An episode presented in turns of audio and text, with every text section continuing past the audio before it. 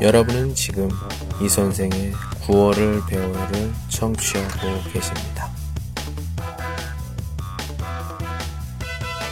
您正在收听的是由喜马拉雅独家发布的李先生的广播。多多评论，多多赞，谢谢。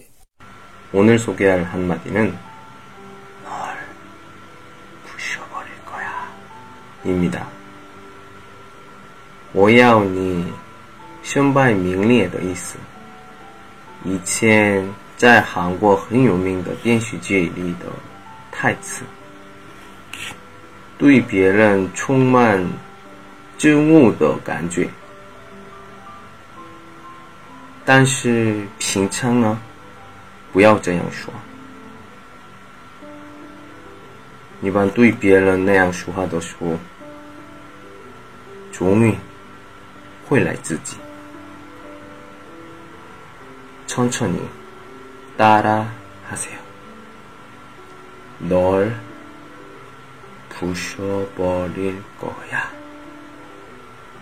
널 부셔버릴 거야. 오늘은 여기까지.